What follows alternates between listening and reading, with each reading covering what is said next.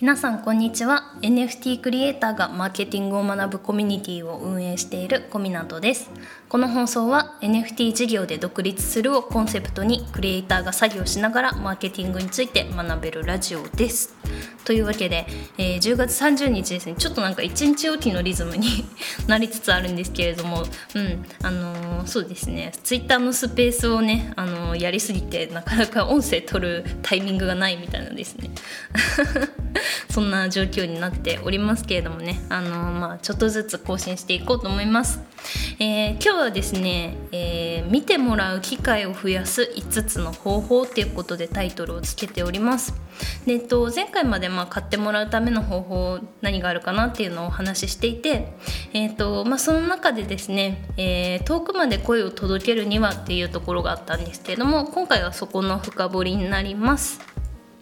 えー、方法がですねまず3つありますね、えー、1つ目自分の拡散力を高める、えー、2つ目人の拡散力を借りる。3つ目人が集まる場所へ行くっていうのがですね、えまあ、ざっくり言った時に、えー、まあ、大体そんな感じの方法がありますよっていうので、えー、まあ、この共通点としてはですね多くの人に見てもらう機会が増えるっていうことがあるんですね。うん、というわけでじゃあ実際どうすればいいんだろうって多分なると思うんですよ。えーと、フォロワー数少ないしなみたいな、えー、作品見てもらう機会増やさなきゃいけないけどどうやって増やしていいか分かんないよっていう方もね、えいるかなと思いますので、えそういったねあの悩みに応えるような形でやっていければいいかなと思います。はい、えー、そういうわけでですね今日話す具体的な、えー、5つの方法ですね、えー、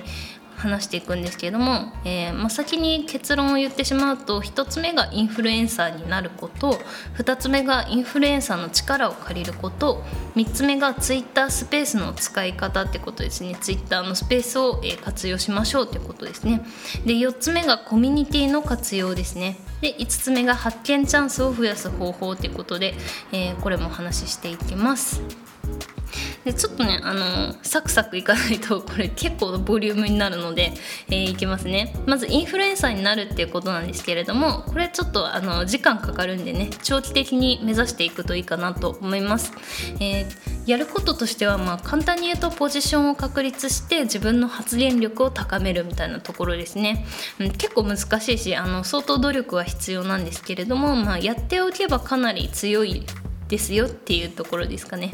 はい、でインフルエンサーってじゃあ実際どういう要素で、えー、構成されているんだろうっていうのでちょっと因数分解的に、えー、分解して話していくと、えー、まずですねポジションの確率っていうのがあります、え例えばこう〇〇といえば何々さんっていうのが定着しているような状態ですね。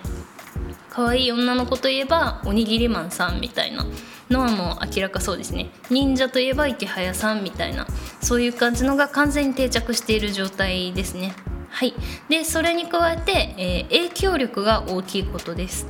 影響力っていうのは、まあ、声が届く範囲が大きいとか声を聞き入れる人が多いようなイメージになります。なんで、えーとまあ、声を聞き入れてもらうためにはどうしていけばいいのかなっていうところもね考えてみるといいかなと思います。はい。で3つ目権威性があるっていうことですね。権威性っていうのはですねあのちょっと難しい言葉かもしれないんですけれども、まあ、なんかすごい人だなっていうのが伝わるっていうのが一番大事ですね。なんで、えー、例えば実績だったりとかフォロワー数だったりとかっていうのを見るとなんかすごい人だなみたいな風に思う時って多分あると思うんですよね。それを自分でもちゃんと演出をしていくっていうことが必要です。なんであのなんだろうなそうですね。NFT で言うとまあ最初の作品が何分で売れましたみたいな話とかそんな感じですかね。私は結構最初の時その実績を掲げてましたね。最初の作品6分ぐらいで出たんでまあすごい安いんですけど一応それをですねあのプロフィールに書いてましたね。まあそんな感じです。で、えっと、一応勘違いがですね多いので気をつけてほしいんですけれどもフォロワー数っていうのは結果的についてくるものって考えた方がよくってあのフォロワー数集めなきゃ集めなきゃってなるとですねなんか全然自分に必要のない人っていうとちょっと言い方あれなんですけど全然自分に興味がないけどなんかフォローしてるみたいなよくわかんない人がついてきちゃったりするので、まあ、そういうのはねあの後々結構良くないなと思うのであの結果的にフォロワー数は増えるっていうふうに思っておいた方がいいかなと思います。はいで2つ目ですね、えー、インフルエンサーの力を借りるっていうので、まあ、例えば池早さんにリツイートをしてもらうとかですね。でこれなんですけどあの DM でリツイートをお願いするとか そういう姑息な話ではなくてですね。どっちかっていうとインフルエンサーがリツイートしたくなるツイートを狙って、えー、作ってみるっていうのがいいかなと思います。例えば引用リツイートっていうのがあるんですけど、まあ、インフルエンサーのツイートに上乗せする形で、えー、自分の意見を書き出して、えー、投稿するみたいなやつですね。これやると結構リツイートされやすかったりします。なんでえっとまあ引用リツイートで必読とかねこれすごいとかなんか一言感想しか書かない人いるんですけどこれめちゃめちゃもったいないのであのしっかり文章で書くといいと思います。ね、一応ですねリツイートされやすい飲料リツイートの内容構成っていうのもえー、置いておくとですね、まあ、基本的に最初は、えー、そのツイートに対する同意の意思があること。で2つ目がそれに加えて自分の、えー、経験談とか具体例を載せること。で3つ目に最後に読む人読む人にとってさらにプラスになるようなアドバイスを載せること。これやってみるとですねかなりあのリツイート確率高くなると思うので、えー、ぜひやってみてください。はいそんな感じでサクサクいきますけれど、えー、次ですね Twitter スペースを活用しましょうっていうことで、えー、まあ、使い方3つそれぞれですねお話ししていきます、えー、まあ、基本的にホスト、えーと、ホストと、えスピーカーとリスナーがいるんですよね、うん。まあ、共同ホストっていうのもあるんですけど共同ホストは一旦置いときます。まあ、それぞれあのどうすれば、えー、注目されやすいかっていうのがねあるので、えー、それをね説明しますね。まずホストは、えーまあ、基本的に一番目立つんですけども役に立つ場所を作るとかあと話したことない人を積極的にスピーカーにあげるっていうのがねいいかなと思います。あのスピーカーに立つとですねあのその人のフォロワーが聞きに来るんですよね。っていうことは自分が関わりのないフォロワーが、えーてくれる可能性が増えるので、えー、話したことない人と話すっていうのは実はかなりいいことだったりします。はい、で、えー、次がスピーカーですね。スピーカーが、えー、どうすると注目されやすいかっていうとですね、まあ、その場の全員にとって役に立つ情報を共有したりとか、えー、役に立ちそうなことを質問するっていうことですね。これはホストだったり他のスピーカーだったりいいんですけど誰でも、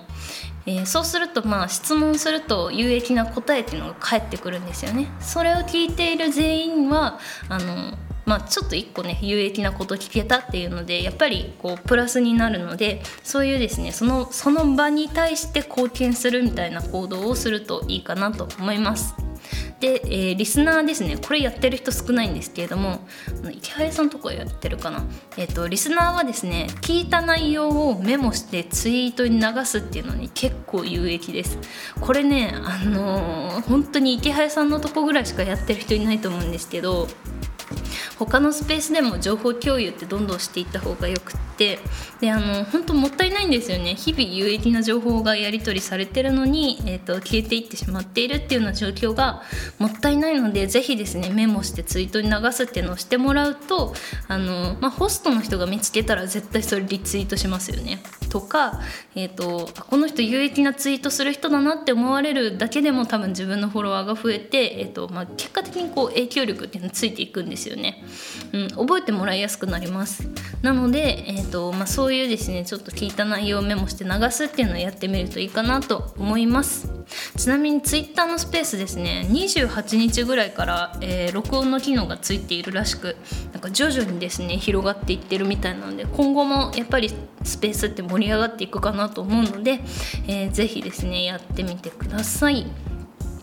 えー、そういうわけで次ですねコミュニティの活用方法っていうところでお話をしていきます、まあ、 Discord コミュニティうちもそうですけどねあのいろんなコミュニティが徐々に立ち上がってきていて、えーとまあ、いろんな方が入ってらっしゃると思うんですけれどもあのこれですねコミュニティって本当入るだけではあのなんだろうなコミュニティのいいところの本当9割ぐらい取れてないので あの1割ぐらいしか活用できてないと思います。なんでねあのしっかり活用していきましょうっていうところで話をしていくんですけどもちょっと一旦長くなっちゃったんで区切ります。はいというわけでコミュニティの活用方法ですね、えー、話をしていきます。まあえっ、ー、と2つに分けれるんですけど、まあ、管理者と、えー、あとは活動的な人ですね、えーになれるといいかなと思います。管理者っていうのはやっぱり一番ですね、まあ、コミュニティに貢献する人なので、えまあ、もちろん注目されやすいしコミュニティ運営してますっていうだけでもねかなりすごい人だと思うので、えまあ、もちろんコミュニティ運営っていうのはすごくいいことですよってことと、えー、もう一つですね活動的な人っていうのもすごくいいいいですね。えー、コミュニティに貢献をしていくことで周りに覚えてもらえるんですよねっていうことはやっぱり注目されやすくなります。というわけで、えっとまあ、コミュニティ内で積極的に発言をしたりとか、えー、活動していくっていうのはすごい大事なので是非チャレンジしてみてくださいもしですねできそうだったらあの管理者が喜ぶことっていうのをですね狙ってやるといいと思います例えばもう管理者の目線で言うとやっぱり自分のコミュニティって盛り上がってほしいんですよね。っていうことは自分からそのコミュニティを盛り上げるような企画を作ったりとか、えー、コミュニティ内でイベントを開催するみたいなアクティブさを見せてくれても、えー、かなりいいかなと思います、まあ、管理者によってはねちょっとやめてくれって人ももしかしたらいるかもしれないんですけれども、まあ、そこは確認を取りつつですねうまいことやっていけばいいかなと思います。はい、で、えー、っと最後ですね、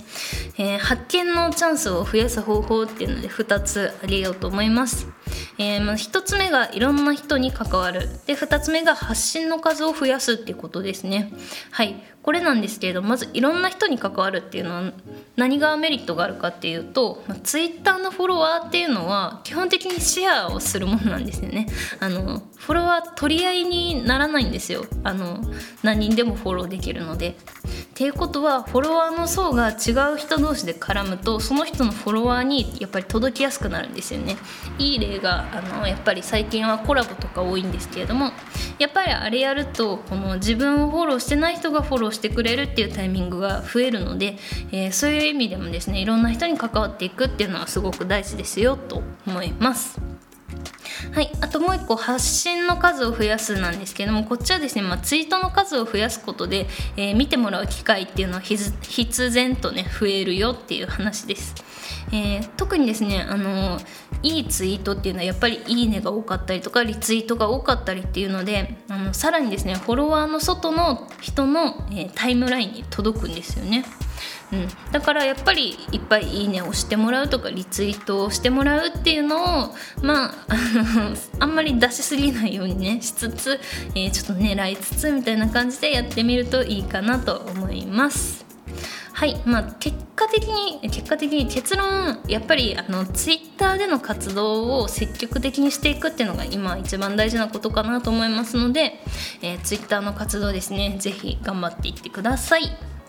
はいそういうことでまとめです、えー、見てもらう機会を増やす5つの方法ってことでね、えー、かなりバーッと喋りました。ちょっとねあの 一応まとめ喋っていくんですけど頭に入りきらないのは難しいこと言ってるなって人はあの繰り返し聞くかもしくはですねあのブログに文章でまとめてるのでコミュニティの方から飛んでもらえればいいかなと思います。